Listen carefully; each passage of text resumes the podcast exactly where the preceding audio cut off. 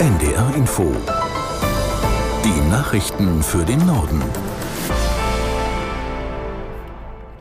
Um 7 Uhr mit Astrid Fietz. Nach dem Absturz eines Militärflugzeugs im Westen Russlands fordert die Ukraine eine internationale Untersuchung. Bei dem Vorfall in der Region Belgorod waren nach russischen Angaben mehr als 70 Menschen ums Leben gekommen. Aus Kiew Rebecca Barth. Es sei notwendig, eindeutige Fakten festzustellen, sagte Volodymyr Zelensky in seiner abendlichen Videobotschaft. Russland spiele mit dem Leben ukrainischer Kriegsgefangener und den Gefühlen ihrer Familien sowie der ukrainischen Gesellschaft, sagte der ukrainische Präsident. Nach russischen Angaben seien bei dem Absturz eines russischen Militärflugzeugs am Mittwoch 65 ukrainische Kriegsgefangene getötet worden. Die Ukraine bestätigte bisher lediglich, dass ein Gefangenenaustausch geplant gewesen sei. Der ukrainische Militärgeheimdienst TUR warf Russland vor, nicht vorab über Transport, Wege und Mittel informiert zu haben. Der Streik bei der Deutschen Bahn geht wie geplant heute weiter. Die Lokführergewerkschaft GDL hat außerdem mehrere Kundgebungen angekündigt, zum Beispiel in Hamburg, Stuttgart, Halle und Erfurt. Immer mehr Politiker und Politikerinnen fordern Verhandlungen. Aus Berlin Birte Sönnigsen. Thürings Ministerpräsident Bodo Ramelow von der Linkspartei kritisiert die Deutsche Bahn. Er verstehe die Strategie der Bahn überhaupt nicht. Ziel sei es offenbar, die Lokführergewerkschaft GDL kaputt zu machen. FDP-Verkehrsminister Volker Wissing zeigt hingegen wenig Verständnis für den Streik der Lokführergewerkschaft. Der Forderung aus der Union, die Gesetze zu verschärfen, hat Wissing erneut eine Absage erteilt. Im ZDF sagte er, wir können nicht jeden Konflikt mit einer Gesetzesänderung begleiten. Es sei nicht die Aufgabe des Bundes, den Konflikt zu lösen, sondern GDL und Bahn müssten so schnell wie möglich an den Verhandlungstisch. Heute ist die Messerattacke in einem Regionalzug in Schleswig-Holstein genau ein Jahr her. Die Gemeinde Bruchstedt lädt deshalb zu einer Gedenkfeier.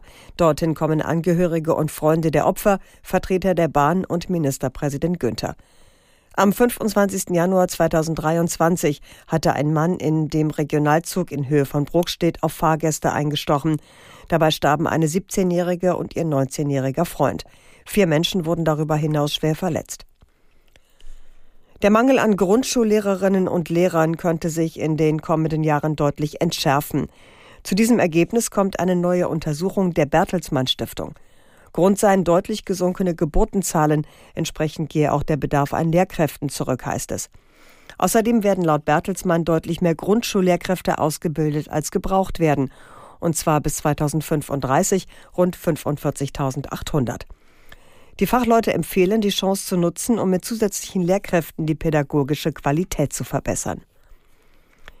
Zum vierten Jahrestag des Corona-Ausbruchs in Deutschland hat Kinderärztepräsident Fischbach der Politik schwere Vorwürfe gemacht.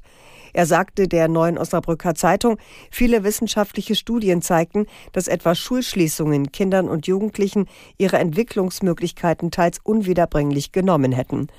Deutschland stehe vor einem Scherbenhaufen von Störungen des Sozialverhaltens bei Minderjährigen, Depressionen oder Fettleibigkeit. Politische Entscheider wie Gesundheitsminister Lauterbach hätten nur auf handverlesene Experten aus Virologie und Mobilitätsforschung gehört. Kinderärzte und Psychiater oder Sozialwissenschaftler habe man kaum zu Wort kommen lassen.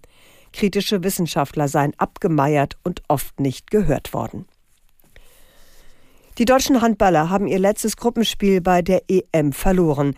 Das Team unterlag Kroatien mit 24 zu 30. Im Halbfinale steht die Mannschaft von Trainer Gislason trotzdem. Aus Köln Daniel Neuhaus. Es fiel den deutschen Handballern gar nicht so leicht, sich über das Wesentliche zu freuen. Zum ersten Mal seit 2019 steht die Nationalmannschaft im Halbfinale bei einem großen Turnier. Weil die Konkurrenten Ungarn und Österreich zuvor verloren hatten, stand die DHB-Auswahl bereits vor Spielbeginn als Halbfinalist fest.